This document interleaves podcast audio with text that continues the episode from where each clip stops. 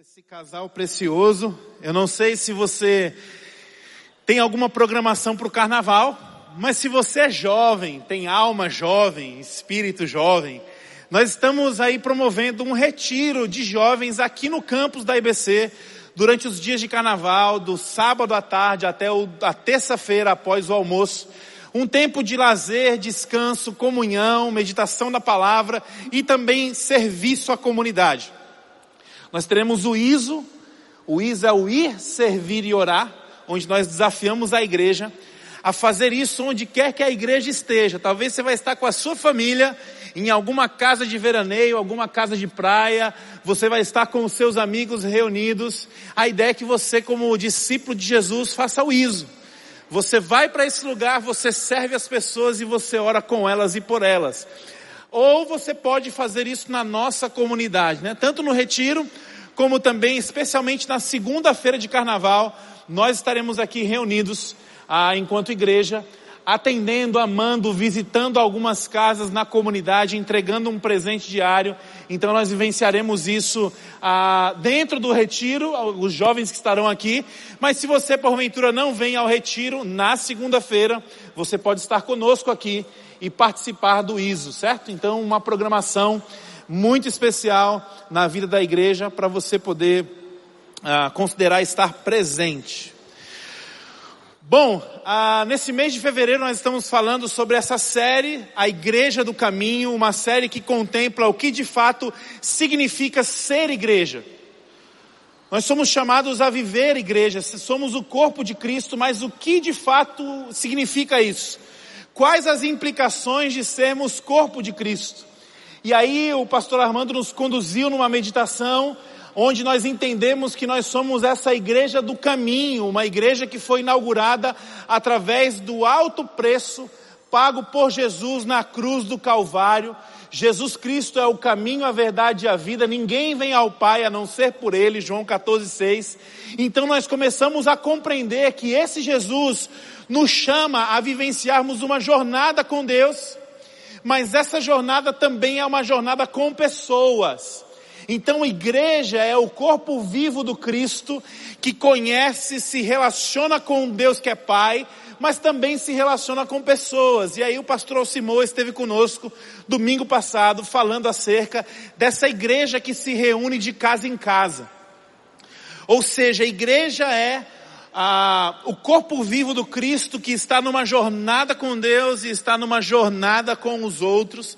E o pastor Simão falou muito dessa igreja, é, que não é prédio, que não é estrutura, mas que é gente. A igreja de carne e osso, a igreja que se reúne onde dois ou mais estão, ali Jesus está presente, são as palavras de Jesus. E hoje eu fiquei com o desafio de falar da outra faceta da igreja é a igreja do grande ajuntamento. Quando nós olhamos para o livro de Atos, nós percebemos que ali, aquela primeira igreja, a igreja primitiva, ela tinha pelo menos dois movimentos. Ela era uma igreja que se reunia de casa em casa, mas também era uma igreja que se reunia no pátio do templo. Era, ela, é, essa igreja era uma igreja organismo, mas também ela foi formada uma igreja como organização tempo, local, liderança instituída, código de conduta, código de moral. Nós temos uma, uma igreja organizada também, é, exposta no livro de Atos, exposta no Novo Testamento. E falar dessa igreja, desse grande ajuntamento, dessa estrutura, é um desafio. Por que, que é um desafio? Primeiramente porque a modernidade, ela tem nos estimulado a um movimento do não pertencimento. A prova disso é que eu tenho certeza absoluta que, embora você esteja hoje no auditório da Igreja Batista Central, você não está 100% aqui. Alguns estão aí na sua mente pensando no Flamengo, por exemplo. Alguns estão pensando na pizza depois do culto. Alguns estão aqui, mas estão no WhatsApp, estão no Instagram. Então nós temos uma crise de pertencimento. A modernidade vai nos levando a dicotomizar as coisas. Embora estamos muito conectados com várias coisas, nós somos dicotomizados. A palavra de Deus diz em Tiago capítulo 1, a, verso 20 e 21, Tiago diz assim, não sejam somente ouvintes da palavra, mas também praticantes. Por quê? Porque aquele, aqueles que ouvem as minhas palavras e não as obedecem, são como um homem que se olha no espelho e ao se virar ele já esqueceu do que viu. Tiago está falando então de uma humanidade que tem uma tendência pecaminosa de não conseguir pertencer nem a si próprio. É um que olha no espelho e rapidamente esquece do que viu. Falta de pertencimento. Essa é uma das, esse é um dos desafios da igreja atual. Por quê? Porque pessoas que não entendem que são chamadas a pertencer, elas passam a ser frequentadoras. E aí nós temos o primeiro desafio no tocante à igreja grande ajuntamento. Sabe qual é o desafio? Nós tendemos facilmente a compreender que esse lugar é um lugar para frequentar. Nós temos a tendência de reduzir a nossa espiritualidade, o nosso tempo com Deus, a nossa vida com Deus, a um dia específico, a um lugar específico, e algumas pessoas, muitas vezes, tendem a responsabilizar um ser humano específico para que possa ouvir a voz de Deus através dele. Isso é uma coisa dicotomizada, você está colocando Deus numa caixinha. Quando nós olhamos para a igreja, o grande ajuntamento, nós temos esse primeiro desafio. Igreja não é um lugar para ir. Igreja não é um lugar para estar num domingo à tarde ou num domingo pela manhã. Igreja tem a ver com ser, com pertencer. Primeiro desafio. O segundo desafio que acompanha essa modernidade tem a ver com o capitalismo. Nós somos imbuídos numa cultura que tende a transformar tudo em serviço e em produto. Então parece que tudo tende a funcionar a partir da avaliação de um serviço ou de um produto. E aí nós deixamos de ser membros de uma igreja, nós deixamos de ser ovelhas de uma igreja e nós passamos a ser clientes de uma igreja. Vira-se uma clientela. E aí nós temos agora um coração muito mais inclinado às nossas conveniências, às nossas comodidades. Pensamos assim, vamos para a igreja onde? Não pode ser longe da minha casa. Essa igreja tem climatização. Essa igreja ela tem, ela tem cadeiras confortáveis. Essa igreja tem cantina. Essa igreja tem estacionamento. Existe ah, um missiólogo chamado Alan Hirsch que ele diz que basicamente em uma estatística numa cidade existem 20% de cristãos que eles estão gravitando em várias igrejas. E eles não pertencem a um corpo de Cristo. Por quê? Porque eles estão olhando para a igreja e achando que a igreja é um negócio.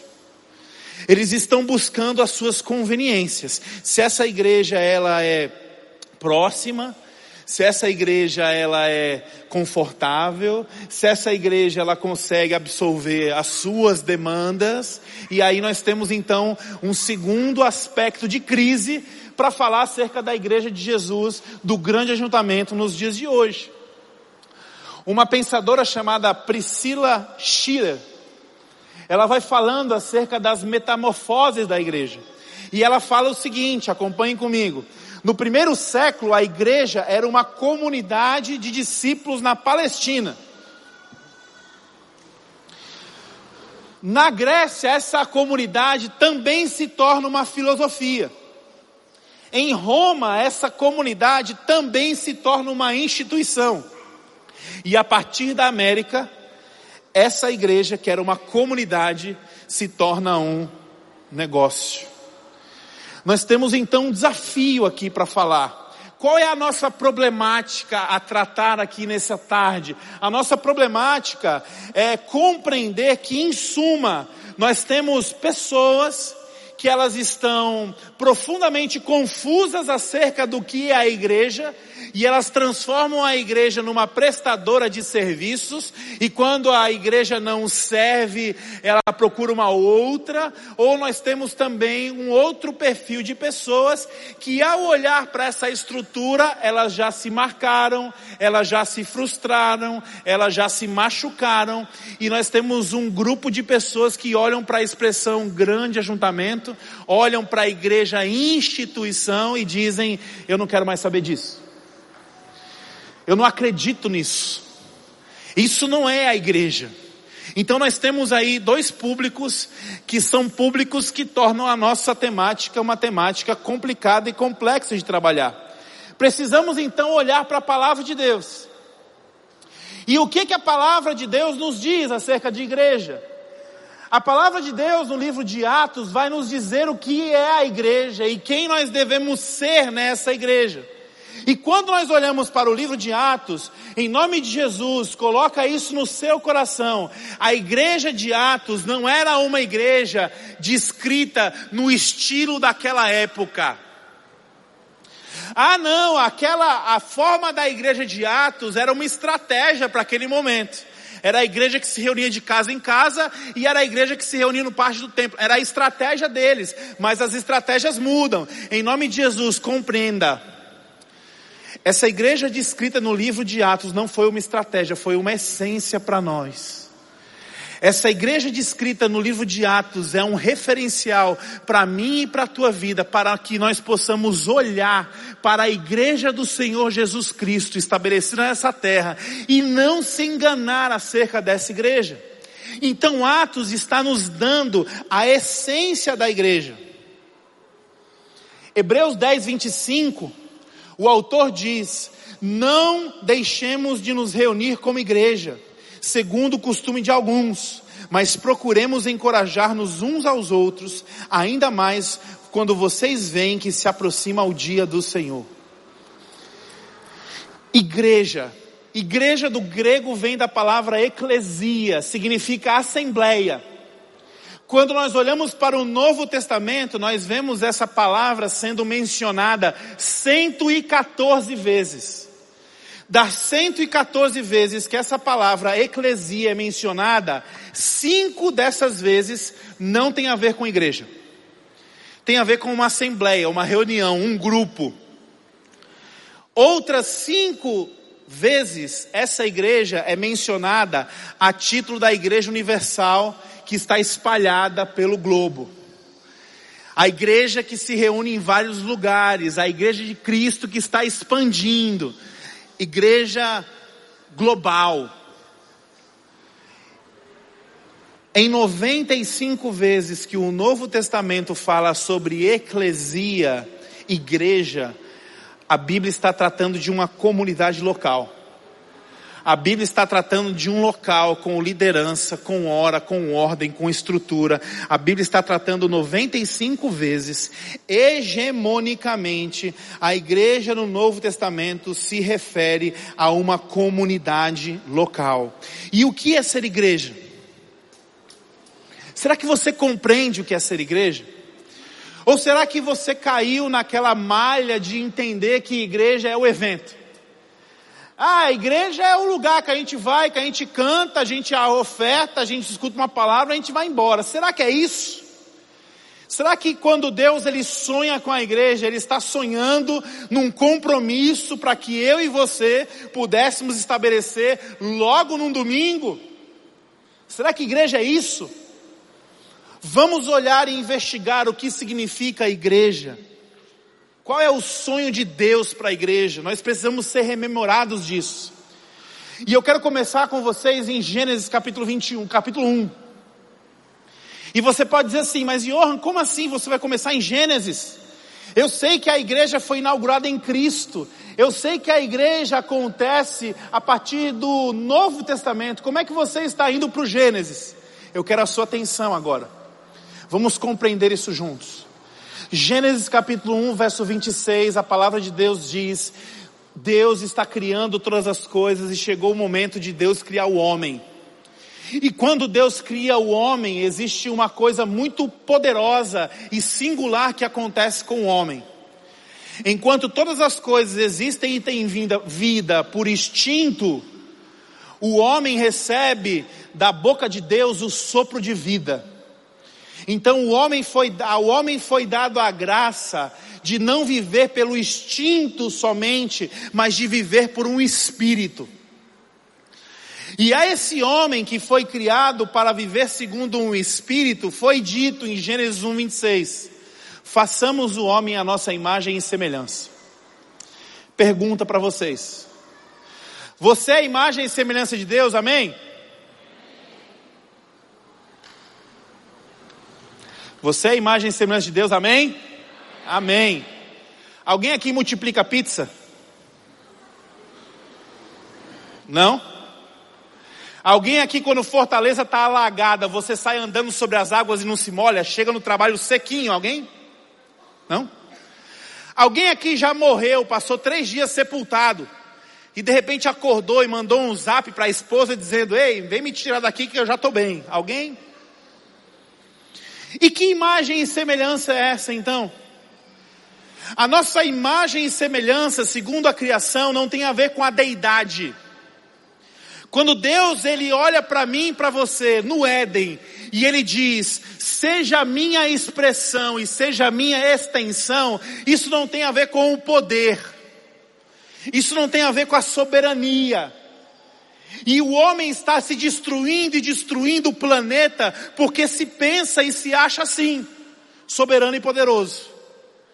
Atropela os outros, atropela a criação, mata-se a si mesmo. Qual foi a essência divina que nos encheu quando Deus soprou nossas narinas? Não foi a deidade de Deus, foi a comunidade. Deus é Pai, Filho e Espírito Santo. Essas três pessoas da Trindade formam um só Deus. Esse Deus, ele se comunica ele se relaciona de forma compromissada, responsiva e perfeita. Quando esse Deus cria o homem, façamos o homem a nossa imagem e semelhança, esse Deus que é uma unidade plural, está olhando para o homem e dizendo: seja também uma unidade plural seja também capaz de se relacionar de forma responsiva, compromissada, estabelecendo unidade com o seu semelhante, com o outro. Então nós herdamos no Éden, no plano original, a capacidade de formarmos unidade. Depois de Adão veio quem? Me ajudem aí, pelo menos essa. Eva. Para Adão, Eva não era outro. Para Adão, outro era Deus. Quando Adão olha para Eva, o que, que Adão diz? Carne da minha carne e ossos dos meus ossos. Quando Adão olha para Eva, Adão está olhando para Eva e vendo a si mesmo. Por quê? Porque a imagem e semelhança de Deus estava dentro do homem. Então, a unidade plural da Trindade estava sendo manifesta na humanidade. Embora muitos homens, uma só humanidade. E aí o que acontece? Acontece que em Gênesis 3, o homem decide não pertencer. Sabe a crise do não pertencimento? Acontece em Gênesis 3. O homem decide não pertencer mais à relação com Deus e a consequência disso ele não consegue mais pertencer à relação com o seu semelhante. Ao pecar, o homem se esconde no arbusto. Quando Deus procura esse homem, o que, que esse homem diz? A culpa é tua pela mulher que tu me deste. Em outras palavras, eu não pertenço mais a você e também não pertenço a ela. Se alguém tiver ir para a fogueira, vai você e vai ela. Falta de pertencimento, quebra da unidade. A unidade foi quebrada. Quando Deus estabelece família no princípio, essa família seria o seio original e primário para que o homem pudesse experimentar os seus propósitos eternos em Deus. O que acontece no Gênesis? Essa unidade dentro da família é destruída. Não existe mais pertencimento, não existe mais unidade. O homem vira as costas para Deus e sobre a humanidade agora pesa uma sentença, a sentença de morte. Gênesis 3 fala da queda, mas Gênesis 3 também vai falar acerca do plano da redenção. Virá um que pisará a cabeça da serpente. Virá um que vai restaurar a unidade. Quem é esse um? Jesus Cristo. E atentem comigo agora. Efésios 2,15, o apóstolo Paulo, ele diz o seguinte, acerca de Jesus. Ele acabou com o sistema da lei, com seus mandamentos e ordenanças. O que, que era o sistema da lei com mandamentos e ordenanças? era um impedimento das pessoas conseguirem pertencer umas às outras e pertencerem a Deus. A régua era muito alta. Ele acabou com a lei, com o sistema da lei, com os seus mandamentos e ordenanças, promovendo a paz ao criar para si desses dois grupos. O que, que o pecado faz? Ele quebra a nossa unidade. Ele quebra o nosso senso de pertencimento. O homem não consegue mais olhar para o outro homem e dizer: Esse sou eu. O homem, porque peca, começa a olhar para o outro homem e dizer: Eis um outro, eis um inimigo, eis um diferente, eis um menor. O que Cristo faz? Desses dois grupos, ele faz uma nova humanidade. Ou seja, de dois, três em um, de dois, Cristo faz um.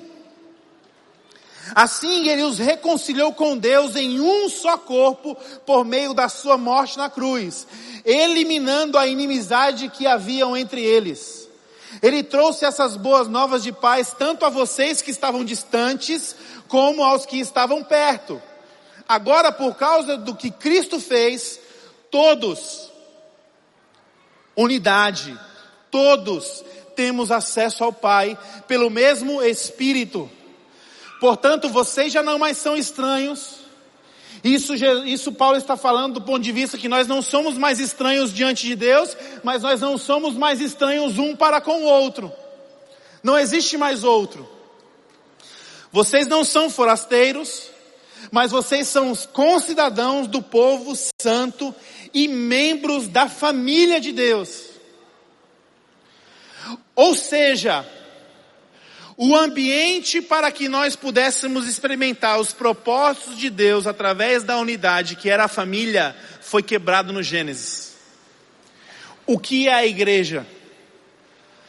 A igreja é a retomada em Cristo Jesus da possibilidade de experimentarmos novamente os propósitos de Deus para a nossa vida. A família do Adão quebrou, mas a família do Cristo se ergueu. A possibilidade da comunhão e da unidade com Deus em Adão quebrou, com os outros quebrou, mas a igreja do Cristo restaura a nossa unidade com Deus e a nossa unidade com os outros. Em outras palavras, sabe o que é ser igreja? Ser igreja é experimentar a unidade e a comunhão provida por Deus no Éden, que foi perdida pelo pecado. Você, quando decide ser igreja, você está experimentando o privilégio da redenção e você é recolocado num caminho de propósito em Deus. Isso é muito mais que um evento, porque não tem hora para acabar. Porque não tem limite, não tem liturgia. Igreja é eternidade. Igreja é transformação de vida. A igreja vai onde você está. Não pode ser um evento. Efésios 5, quando o marido cuida da sua esposa, está cuidando de si mesmo. O propósito de Deus sempre foi a unidade, a relação responsiva, a família foi o projeto primário para vivenciarmos o propósito. Mas com a queda em Gênesis, só conseguiremos vivenciar o que Deus tem para nós através do seu corpo vivo chamado igreja. Quando eu e você nós decidimos não viver igreja, nós estamos correndo um grande risco de não conseguirmos experimentar o propósito de Deus para a nossa própria vida. Paulo, quando fala da igreja, se remete ao propósito primário que foi perdido pela primeira família. A abordagem de Paulo é que a igreja é o corpo de Cristo, onde nós somos muitos membros, olha só, plural, muitos membros, mas um só corpo. Cristo restaura na igreja o que foi perdido na família no Éden. Isso é ser igreja. É a retomada de Jesus. Paulo fala em Gálatas 3:28, não há mais judeus, não há mais gentios, escravo nem livre, homem nem mulher, pois todos vocês agora são um em Cristo Jesus. Olha o poder da igreja. O que se perdeu no Éden foi encontrado na igreja do Cristo. Gênesis 11, nós temos o episódio da Torre de Babel. Dispersão e confusão, quebra de unidade. Gênesis 12, nós temos a Abraão recebendo a promessa. E sabe qual é a promessa? uma só nação. Vocês serão uma só nação. E aí você pode pensar que uma só nação é essa? É a nação de Israel, você está certo. Mas quando nós lemos Gálatas 3:7, nós percebemos uma amplitude desse conceito. O apóstolo Paulo fala: "Logo, os verdadeiros filhos de Abraão são aqueles que creem em Cristo Jesus." Ou seja, a promessa da família em Deus tem a ver comigo e com você. Portanto, ser da fé em Cristo e ser igreja são questões indissociáveis.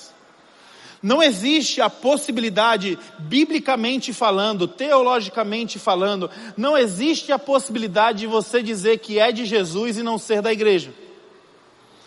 Não existe a possibilidade de você dizer, não, não, não, eu, eu, eu amo os irmãos.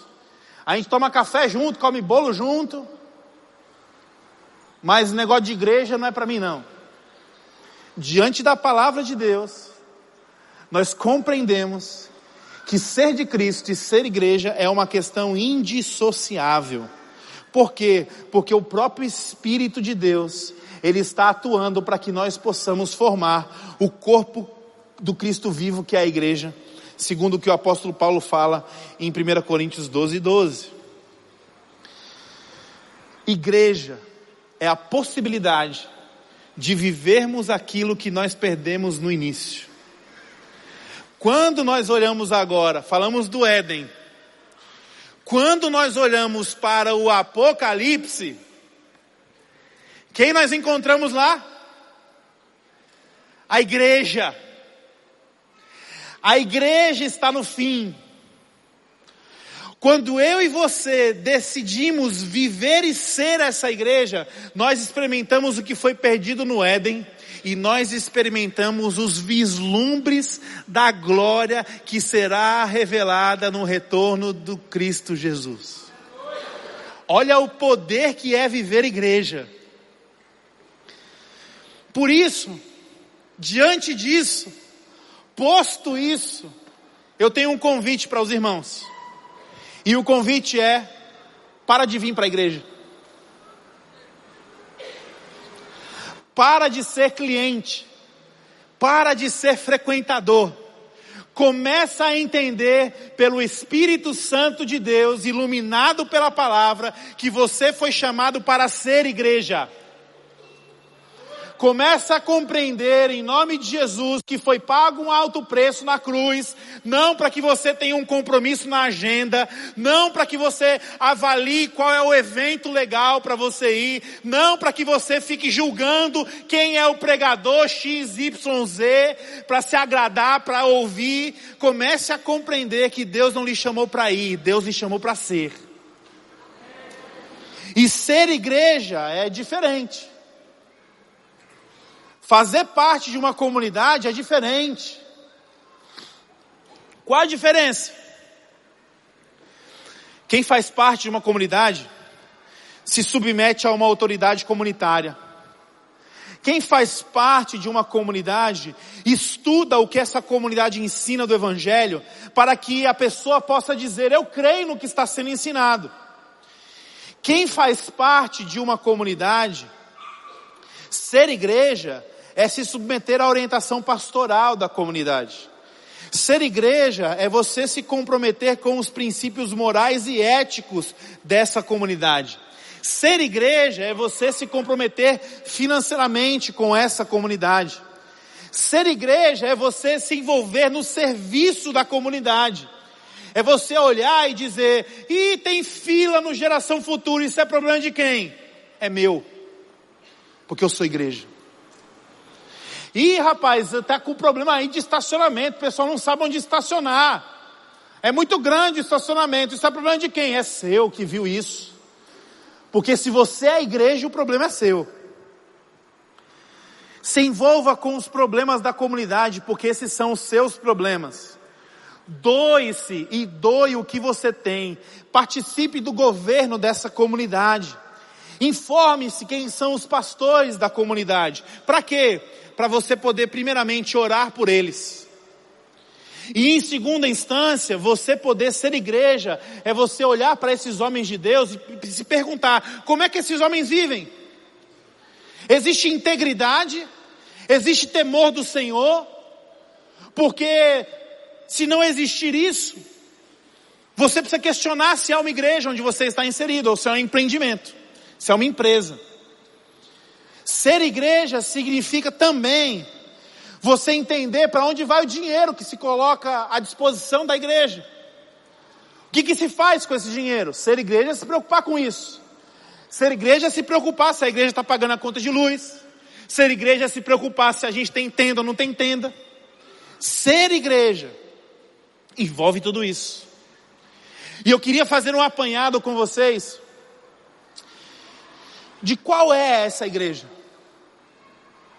Johan, se você começou no início dizendo que a igreja está se perdendo por conta da modernidade, a igreja está se perdendo por conta do capitalismo, as pessoas estão desvirtuando o evangelho e tornando o evangelho uma empresa. As pessoas estão tornando a igreja, os cultos, um entretenimento. E Johan, como eu saberei que eu estou participando de uma igreja verdadeira? Onde está a igreja da qual eu devo ser parte? Porque, meus irmãos, quando a gente olha para o que é ser parte da igreja, é muita exigência. Se comprometer financeiramente, comprometer o meu tempo, entender que os problemas da comunidade são meus, entender que eu tenho que me submeter à liderança, rapaz, isso é difícil. Então avalie qual é a igreja que você vai ser e pertencer. Por quê? Porque não vai valer a pena se entregar para um projeto que não é igreja. Qual seria a igreja que eu devo me envolver? Eu queria te convidar a percorrer comigo e passear comigo no livro de Atos. E nós vamos começar a perceber qual é a igreja que nós devemos ser e pertencer. Atos 2, 47. Acompanhe comigo. Atos 2, 47. A Bíblia diz assim: sempre louvando a Deus e desfrutando da simpatia de todo o povo, e a cada dia o Senhor lhes acrescentava aqueles que iam sendo salvos. A igreja do Cristo vivo, a igreja que é soprada pelo Espírito Santo de Deus, tem gente nova chegando toda hora. Existe gente nova chegando. Existem pessoas diferentes chegando. Então seja e faça parte de uma igreja onde você consiga perceber que tem gente nova vindo. Porque se não entrar gente nova, é um clã, é uma tribo, é uma seita, mas não é a igreja. Quando nós transicionamos de pequeno grupo para grupo de relacionamento, eu tive uma frustração. Que uma pessoa chegou para mim dizendo assim: Ei, eu estou saindo do grupo. E eu perguntei, por quê? E a pessoa disse assim: porque tem muita gente nova chegando. E bufou. Por que, que ele estava bufando? Porque gente nova são problemas novos, irmãos. Amém? Gente nova é desafio novo. E em seguida, em seguida que ele me disse isso e deu essa bufada. Gente nova significa que nós não vamos poder nos aprofundar nos átrios da teologia, porque os novos não vão compreender. Gente nova vai pedir superficialidade, evangelho leite. Percebe? Na reunião seguinte, que esse cara me disse isso, uma pessoa que estava no nosso grupo nova, disse assim: Pessoal, posso fazer uma pergunta para vocês? Estou chegando na IBC agora, eu amo a igreja. Onde é que a gente compra água benta lá, hein? O irmão revirou o olho. Parecia que ele tinha ficado possesso. Do tipo, como é que pode alguém num grupo de relacionamento perguntar sobre água benta? Quase que eu respondi para ela, minha irmã, vende na cantina água de coco benta, água benta, coca benta. Quer comais, quer bebais, façais tudo para a glória de Deus. É tudo abençoado, minha irmã. O salgado é bento. O pastor Armando acho que vai discordar que a Coca-Cola é benta. Também, eu, eu vou retirar. Apaga isso aí do vídeo, por favor. Irmãos, igreja que é viva, tem gente nova chegando todo o tempo. Ah, mas eu não quero ter problema. Pois faça o seguinte, você não quer confusão não? Pois tem um lugar legal aqui, sem confusão, cemitério metropolitano, vá para lá. Rapaz, tem um bocado de gente que não fala mal de ninguém, não dá trabalho. Vá para o cemitério se você não quer ter problema. Porque a igreja é lugar de gente nova chegando todo o tempo. Esses dias eu ouvi, olha o que aconteceu, olha só. Amém. Olha o que aconteceu. Irmãos, um camarada em depressão foi bater num centro espírita. Sabe o que, que o médium disse para o camarada? Você vai encontrar a paz debaixo de uma tenda branca. Esse cara está na IBC hoje. Louvado seja Deus. É gente nova chegando que entende as coisas erradas, amém. Nós temos a chance de usar a palavra para dizer, meu irmão, olha o que a palavra de Deus diz. E à medida que você ensina quem é novo, sabe o que Deus faz com você? Ele renova a palavra dele no teu coração. Às vezes você não experimenta o renovo de Deus, sabe por quê? Porque você só anda com gente velha na fé. E quando eu digo gente velha, eu não estou me referindo à idade. Eu estou me referindo a gente chata. A gente que fica assim, já ouvi esse texto. Fica em casa então. Você não precisa de mais nada. O Espírito de Deus te renova. Que Ele traga o renovo ao teu coração, para que você escute uma pregação mil vezes, você tire uma coisa diferente em nome de Jesus. E você entenda que existem pessoas chegando que precisam dessa sua sabedoria, esse teu partilhar, esse teu investimento. Gente nova chegando. Uma outra coisa que a gente percebe nesse verso é que a igreja caía na simpatia do povo. Seja uma igreja, faça parte de uma igreja que as pessoas, quando olham, elas brilham os olhos. Pessoas que quando olham para a tua igreja, onde quer que essa igreja esteja, elas dizem assim: Eu não acredito. Seja essa igreja, essa igreja existe. Atos capítulo 2, capítulo 4, verso 2. Atos capítulo 4, verso 2. Os líderes estavam muito perturbados porque Pedro e João ensinavam ao povo que em Jesus a ressurreição dos mortos. Seja e faça parte de uma igreja que prega o Cristo vivo seja e faça parte de uma igreja que tem um único alvo, Cristo, nada mais. Não existe cobertura espiritual, não existe neurolinguística, não existe estratégia humana, não existe tá na visão, não tá na visão. O que existe é Cristo vivo e ponto. Ponto. E o que vai acontecer à medida disso? Amém. Ah, nós temos o CR, sim, nós temos o CR. Mas o CR, se passar a ser uma estrutura e uma ideia proveniente do coração de um ser humano qualquer, para tudo. Tem a ver com Cristo. E se não tem a ver com Ele, a gente para.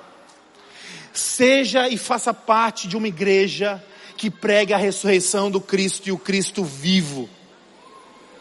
Atos 4:31, a Bíblia diz que os discípulos estavam orando e as coisas começaram a tremer. Faça parte de uma igreja que acredita na oração. Não somente acredita, mas depende dela. Faça parte de uma igreja. Sabe o que é oração, querido? Oração é você conviver constantemente com a expectativa de que coisas surpreendentes vão acontecer. Faça parte de uma igreja que não tem rabo preso com o governo. Faça parte de uma igreja que não tem rabo preso com nenhuma entidade que a sustenta. Faça parte de uma igreja que não tem medo do diagnóstico do homem, porque ela confia que a última palavra vem da boca do Senhor. Faça parte de uma igreja que, quando ela é pressionada para se posicionar, é de direita, é de esquerda, ela vai dizer: é de Cristo. Eu dependo do Senhor. O que o Senhor fizer está feito. Mas nós não vamos depender desse poder humano, não vamos nos amarrar nos diagnósticos. Não. A última palavra vem do Senhor. Faça parte, seja uma igreja que depende da oração. Atos capítulo 5, verso 4. Ananias e Safira. Eu acho fenomenal, eu gosto muito disso aqui. Não que eles morreram fulminados, não é isso. Mas o que eu acho muito legal aqui é que a igreja não tolera hipocrisia. A igreja de Cristo não tolera hipocrisia. A igreja de Cristo não coloca sorriso amarelo na cara quando tem alguma coisa doendo. A igreja de Cristo é verdadeira. Quando está doendo, a igreja chora, ela grita, ela clama. Ela não enfeita os seus problemas. Meus irmãos, Cristo amou todo mundo, mas quando você lê o, Velho Testamento, o Novo Testamento, você percebe que ele não gostava muito dos hipócritas, não. Toma cuidado. Uma igreja que não vive hipocrisia, seja essa igreja. E o que eu acho lindo aqui é que o Pedro chega para os dois e diz assim: Ei, vocês não eram obrigados a dar o dinheiro. Por que, que vocês disseram que iam dar o dinheiro e não estão dando? Vocês não estão mentindo para a gente, vocês estão mentindo para Deus.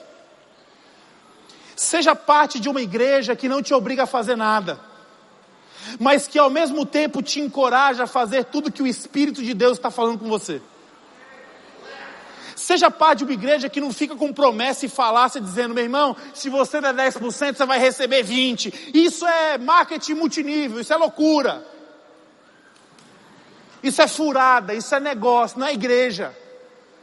Faça parte de uma igreja que olha para você e diga assim: meu irmão, se você puder dar 1%, ou se você puder dar 99%, o mais importante é você responder ao que o Espírito está falando ao teu coração. Você é livre. Seja e faça parte de uma igreja que não quer te encaixotar. Atos 6,3. Havia um problema na igreja primitiva com as viúvas. As viúvas dos judeus estavam sendo bem cuidadas, mas as viúvas dos gentios não estavam recebendo a devida oferta. O grupo, a igreja, chama os apóstolos e diz: tem um problema aí. O que, que os apóstolos fazem? Irmãos, escolham entre vocês sete homens de bom testemunho, cheios do espírito e de sabedoria e nós os encarregaremos desse serviço. Seja e faça parte de uma igreja que não tem na sua liderança um poder centralizador, um poder controlador. Seja e faça parte de uma igreja onde a liderança empodera outras pessoas, envia outras pessoas, acredita que o ministério do Espírito Santo é feito por todo e qualquer discípulo de Jesus. Seja parte dessa igreja. Igreja que delega, igreja que multiplica, igreja que envia. porque essa é a igreja soprada pelo Espírito de Deus. Atos capítulo 8, verso 14. Os apóstolos em Jerusalém, ouvindo que em Samaria havia aceitado a palavra, haviam aceitado a palavra de Deus, enviaram para lá Pedro e João. Seja e faça parte de uma igreja que tem visão do reino de Deus. Uma igreja que não é em si mesmada. Uma igreja que não é competitiva, mas uma igreja que coopera. Seja e faça parte de uma igreja que compreende que aquilo que Deus dá de graça, essa igreja reparte de graça com outras comunidades. Seja e faça parte de uma igreja que não olha para outras comunidades como concorrentes, mas olha sim como partes de um mesmo corpo. Seja e faça parte de uma igreja que tem visão de reino. Há alguns anos atrás, o pessoal descobriu que um, uma família vinha para cá, não era da igreja, da IBC, deixava os filhos do Geração Futuro, e ia para o cinema, ia namorar, ia comer pipoca, e depois vinha pegar os filhos aqui.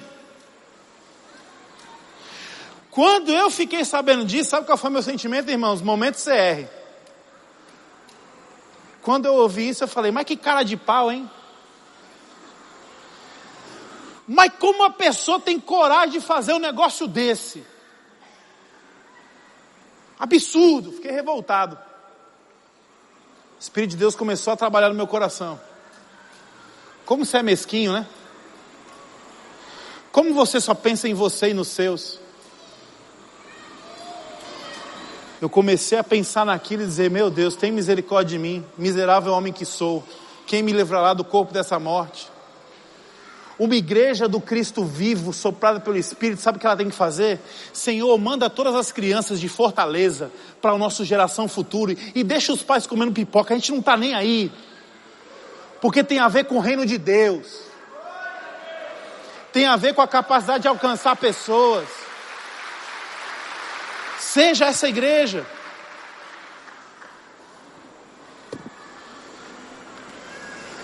Uma igreja que não se preocupa só consigo. Tem umas perguntas no meio evangélico que me assustam. Às vezes eu ando, em alguns eventos cristãos. Aí os irmãos, ah, qual é o seu nome? Eu sou o Johan. Você é de qual igreja? Que ele está me perguntando qual é o meu time, qual é a minha placa eu sorrio para a pessoa e digo assim: Eu sou da sua. Olha só. Não, irmão, você não entendeu, não. Quantas pessoas tem na sua igreja? Eu olho para ele e digo assim: Irmão, tem muita gente. Rapaz, milhões. Rapaz, nossa igreja está espalhada pelo globo. Eu não consigo nem fazer conta.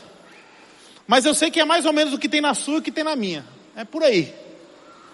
Para a pessoa entender que a gente não está competindo, nós estamos cooperando. Faça parte de uma igreja que é cooperativa, cooperadora, entende o que é reino. Atos 9, 31. A igreja passava por um período de paz em toda a Judéia, Galiléia e Samaria, e ela se edificava e encorajada pelo Espírito Santo, crescia em número, vivendo no temor do Senhor. Faça parte de uma igreja e seja uma igreja que é governada pela paz de Deus.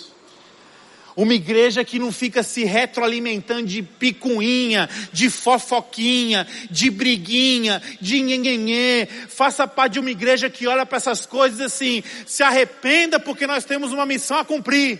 Não dá para ficar preso aqui em nhenhenhê, porque a nós foi dado o reino e esse reino tem que expandir. Não dá para ficar nhenhenhê. Não pode.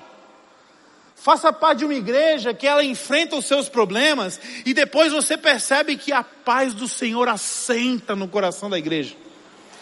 A igreja passa por turbulências, mas daqui a pouco você vê a paz de Deus tomando conta. Seja e faça parte dessa igreja. Atos 9:40. Os pentecostais agora vão vibrar. Amém, Reginaldo? Pedro mandou que todos saíssem do quarto, depois ajoelhou-se e orou, voltando-se para a mulher que estava morta, ele disse: Tabita, levante-se. Ela abriu os olhos e vendo Pedro sentou na cama. Eu poderia dizer assim: faça parte de uma igreja e seja a igreja que ressuscita as pessoas. Mas olhando para esse texto, o que me transmite ao coração dizer é: seja parte de uma igreja que tem no seu coração um apreço pelas pessoas, desejando que elas não morram. Faça parte, seja uma igreja onde você olha ao teu redor e você vê gente, tanta gente de Deus, tanta gente piedosa, devota, comprometida, tanta gente que forja Cristo na tua vida, só quando te cumprimenta que você diz assim: Deus, não leva essa pessoa não. Não mata essa pessoa agora não, porque eu preciso ser mais parecido contigo e essa pessoa é uma ferramenta. Faça parte de uma igreja onde você olha e você encontra os santos de Deus, as pessoas piedosas, pessoas humildes, que te inspiram a ser mais parecidas com Jesus.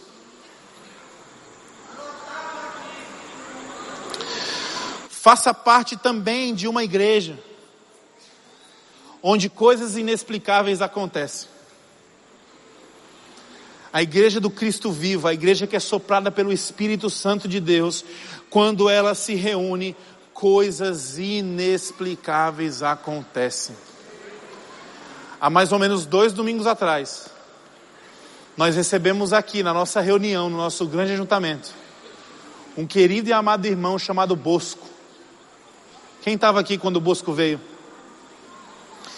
Esse irmão foi colaborador nosso, venceu a luta contra as drogas, trabalhou, construiu família, pai de uma adolescente, desenvolve uma doença muito severa.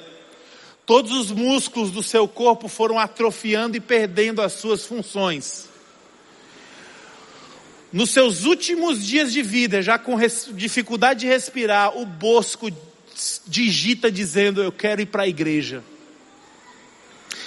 Naquele domingo ele viria de manhã. Só que por complicações respiratórias ele não conseguiu vir e precisou ir para o hospital.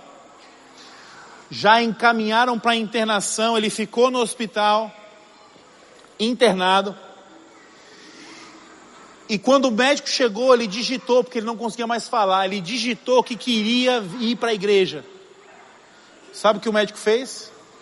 Inexplicavelmente o médico deu alta. Esse homem entra num Uber no hospital. O nosso culto termina às sete horas. E tem uns irmãos parecidos comigo que ficam, vêm para a igreja e parece estar assistindo um jogo de futebol. É toda hora olhando no relógio. Ih, rapaz, Deus acréscimos. Quantos minutos? Ih, só pode dar, dar três ou dois. Quando acaba a palavra, se levanta, parece que as formigas tomaram conta da cadeira. Eu me identifico. O que acontece? Esse irmão chega aqui às 7h15. A igreja do burburinho do horário fica. Esse homem é recebido com uma salva de palmas, a igreja de pé recebe esse homem. Ele entra numa cadeira de roda, ele vem aqui no palco, não consegue nem falar, e diante da igreja esse homem faz assim, ó.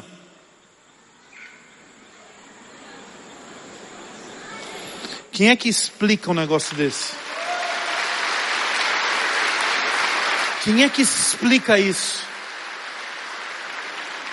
Quando eu vi aquilo, o que eu discerni foi: esse homem está dizendo, eu estou bem com a minha alma, eu estou bem com o meu Senhor, eu estou pronto para encarar a morte de frente, porque eu sei, eu dependo daquele que venceu a morte, eu estou bem. Meus irmãos, isso é algo inexplicável faça e seja parte de uma igreja onde coisas inexplicáveis acontecem. Atos 11, 20 e 21.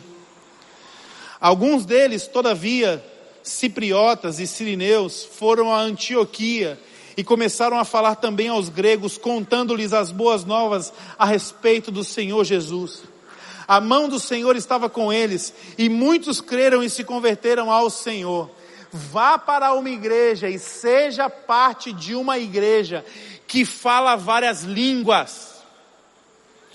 Uma igreja que não tem o vocabulário crentez. Passeou, passeou, aleluia, aleluia, glória a Deus, glória a Deus, amém, glória a Deus. Oi? Vá para uma igreja que fala várias línguas, fala a língua do surfista, fala a língua da comunidade, fala a língua dos presídios, fala a língua ah, das pessoas que sofrem com vícios e maus hábitos, fala a língua das pessoas que estão morrendo no hospital. Vá e seja uma igreja que fale várias línguas, porque a igreja do Cristo vivo é essa igreja segundo Atos. Vá para uma igreja e seja a igreja que não tem medo de debater a sua fé que vai para os lugares abertos da cidade falar do amor de Deus sem medo. Porque entendeu, segundo o reverendo John Stott, que crer também é pensar. Atos 14, 22. Fortalecendo os discípulos e encorajando-os a permanecer na fé, dizendo: é necessário que passemos por muitas tribulações para entrarmos no reino de Deus. Seja uma igreja, faça parte de uma igreja que não tem medo do sofrimento, que lida bem com as suas dores, que lida bem com os seus problemas, que lida bem com as suas crises. Faça parte dessa igreja que não fica jogando para debaixo do tapete os seus problemas e as suas celeumas, mas enfrenta isso de frente. Faça parte dessa igreja, seja essa igreja. Atos 17, 11. Os bereanos eram mais nobres que os tessalonicenses, pois receberam a mensagem com grande interesse, examinando todos os dias as escrituras para ver se tudo era assim mesmo. Seja uma igreja que valoriza a palavra de Deus Seja uma igreja que entende que é a Bíblia e nada mais. Nós não precisamos de discursos motivacionais, nós não precisamos, com todo respeito, de terapias, de, de motivação, de energização, nós não precisamos de esoterismo, nós só precisamos e dependemos da palavra. Seja uma igreja que vive dependendo da palavra e basta. Vá para uma igreja que tem tradição, que não abre mão da essência do Evangelho pelas modinhas por aí afora.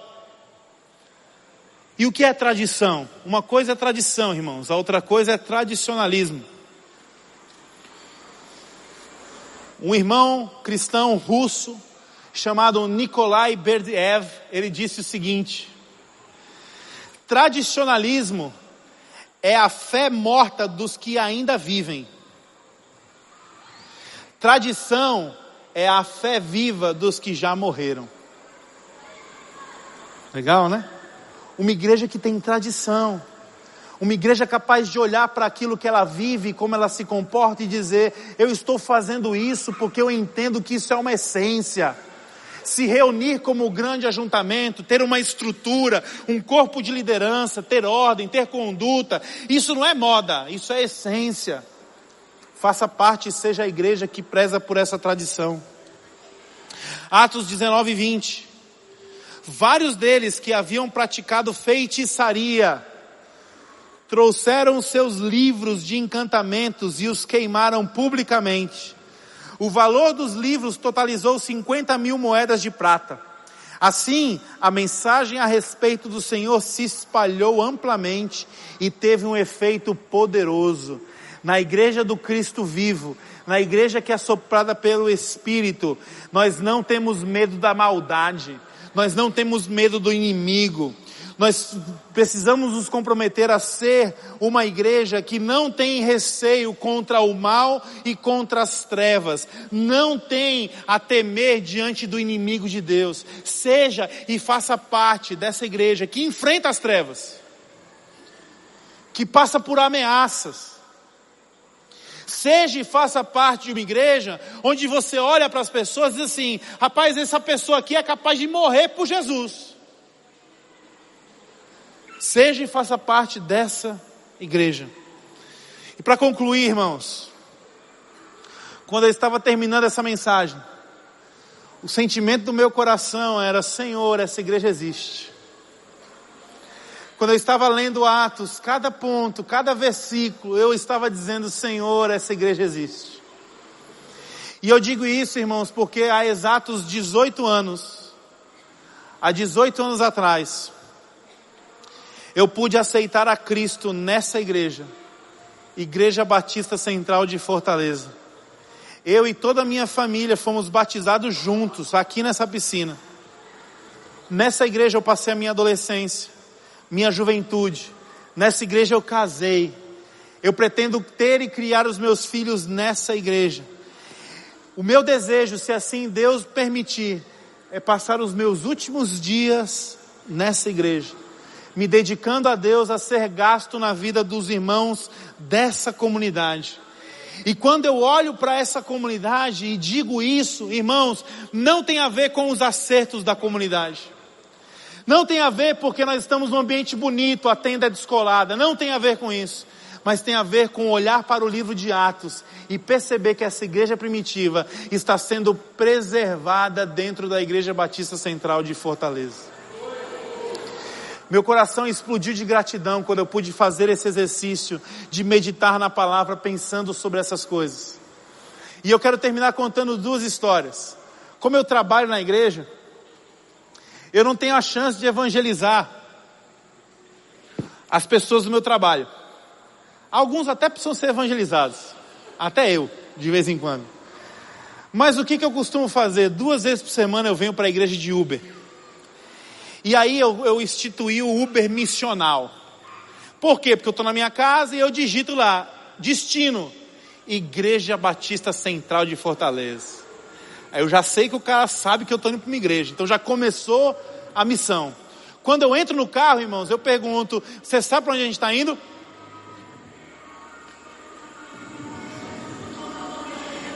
E o cara diz assim: estamos indo para a igreja, né?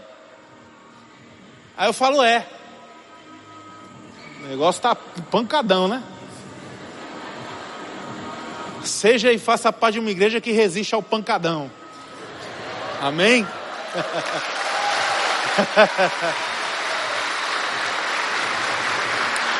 Eu sempre então pergunto para o motorista: você sabe para onde a gente está indo? E o cara diz: a gente está indo para uma igreja. Aí eu falo: você sabe o que é da igreja? O que, que você pensa da igreja? E aí começa ali uma conversa sobre o evangelho. E uma coisa me chamou a atenção, dois momentos me chamaram muito a atenção, eu quero comp compartilhar com vocês para a gente terminar.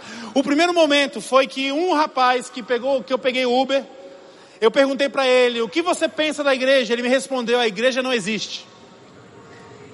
Não existe mais. E eu disse: por quê? Ele falou: não, eu sou estudante de história, eu gosto de arqueologia. E eu já estudei sobre a igreja. E a igreja primitiva não existe mais. E eu comecei a conversar com ele. E falando acerca da igreja de Jesus. E quando nós entramos aqui na propriedade, eu falei para ele: esses portões ficam abertos, essa comunidade tem acesso a essa igreja. Ele ficou impressionado com o que ele viu. Quando nós chegamos aqui em cima, ele olhou para a tenda e falou assim: O que é aquilo? O tabernáculo? Eu falei: Não, irmão. Aquilo é o lugar onde a gente se reúne. Eu posso descer para olhar? Eu falei: Com certeza. Eu desci com ele do Uber. Quando nós entramos aqui, o irmão Orlando estava ensaiando com a sanfona. Aquele motorista de Uber olhou para mim e falou assim: Vocês estão usando da cultura de nordestina para adorar a Deus? Eu falei: Estamos. Aqui não tinha cadeira, só tinham várias mesas. Estávamos nos preparando para o arraial. Ele olhou para mim e disse: e essas mesas? Eu falei: Nós vamos ter uma celebração onde as pessoas da comunidade vêm, trazem a comida, elas repartem a comida com quem não tem, as pessoas que não se conhecem são inseridas na mesa, nós adoramos a Deus com dança, com música, com brincadeira, com alegria, com comida. Esse cidadão, motorista de Uber, começou a chorar. E ele só conseguia repetir essa frase: a igreja existe, a igreja existe, a igreja existe, a igreja existe, a igreja existe. A igreja existe. E num outro Uber missional, você sabe para onde a gente está indo? Sei, é a minha igreja, Igreja Batista Central. Eu falei, poxa vida, o cara é crente. Ele falou, eu te conheço, Johan. Eu falei, irmão, paz, tudo bem, tudo. Como é que você foi chegar na igreja? Johan, trabalhei muito tempo numa indústria de aguardente. Meu apelido era cachaçinha. Eu só trabalhava para beber. Sofria muito, sou de uma família de, do interior.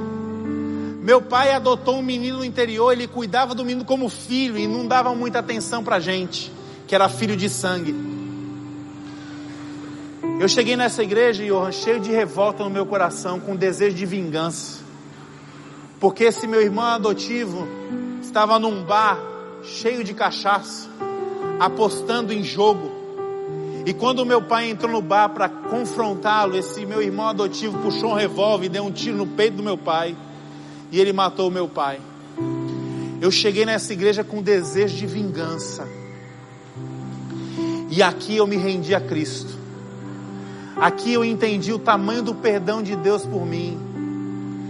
E eu não tinha um dia antes dessa igreja que eu não dizia, eu quero encontrar esse desgraçado para poder retribuir o que ele fez com meu pai.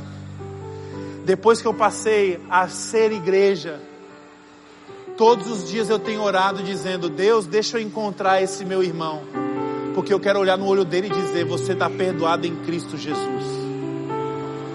Aí eu comecei a chorar dizendo: a igreja existe, a igreja, a igreja existe. Isso é ser igreja, irmãos. Muito mais do que um evento, ser igreja é ser família. E ao olhar para a integridade dessa igreja, dessa comunidade, Igreja Batista Central de Fortaleza, o meu coração explode de gratidão. E eu entendo que isso é uma família. E eu quero te convidar nesse instante a pensar um pouquinho. Você é um frequentador? Ou você entende que essa igreja é a sua família? Você vem para essa igreja? Talvez o Espírito de Deus está dizendo ao teu coração, pois chegou a hora de você ser parte da Igreja Batista Central de Fortaleza. E ser parte da família de Deus consiste em três coisas. Johan, como é que eu sei que eu sou parte da igreja. Como família, uma família se subsiste por causa do serviço.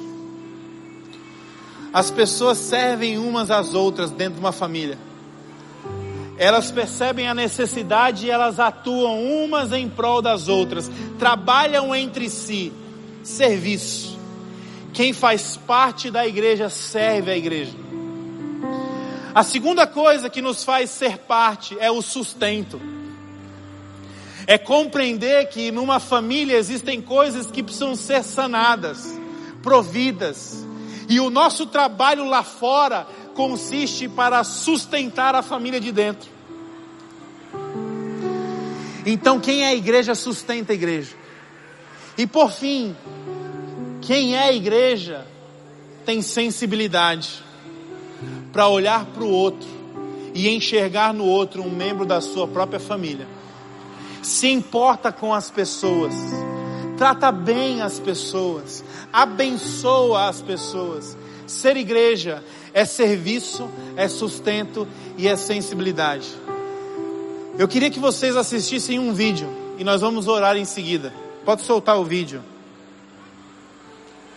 Foi muito bom, as crianças aqui são muito alegres, é, muito bom, você fica emocionado por estar cuidando do filho do próximo, de um irmão aqui, ele pode tranquilamente estar assistindo o culto e ao mesmo tempo você é edificado ao estar cuidando de crianças. Gostei muito, foi edificante.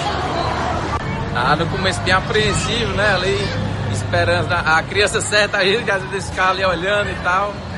E aí acho que Deus colocou o Samuel na minha frente me trouxe esse desafio aí. No começo eu achei até que o pessoal, não, eu vou chamar a mãe e eu não sabia o que era e fiquei, não, vou, vou ficar com ele até o final. E acabou que muitas vezes chamava a mãe, mas chorava, mas com persistência a gente segurou aí e pelo meu, pela assim, a minha sur, surpresa, né? Ele não tinha ainda passado, faz um ano que tentavam isso, né?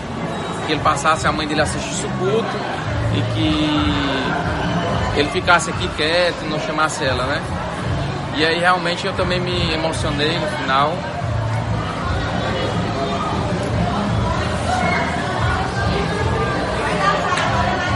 E assim é precioso para gente.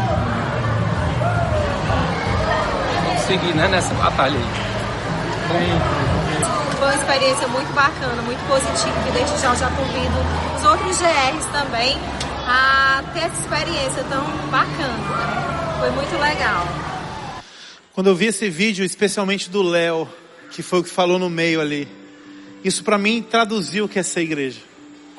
É entender que uma criança no geração futuro que ele nem conhece é membro da família. É entender que ele precisa se empenhar para essa criança conseguir ficar ali até o final do programa, porque isso vai abençoar a vida da criança e vai abençoar a vida da família, que ele nem sabe quem é. Ser igreja é esse compromisso de serviço, sustento, sensibilidade. Vamos orar? Feche os teus olhos se você quiser e puder. Curva a sua cabeça. E eu queria te dar um minuto para que você pudesse orar diante de Deus e responder a Ele, mediante a palavra. Quem é você? Você é aquele que vai para a igreja, frequenta o evento da igreja, ou você entendeu que foi chamado para ser igreja?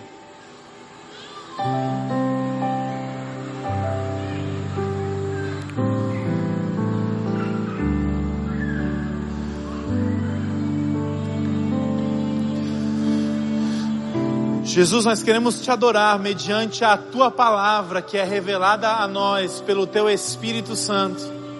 Obrigado porque nós podemos discernir que a igreja não é um estilo, a igreja não é um encontro, a igreja não é um evento.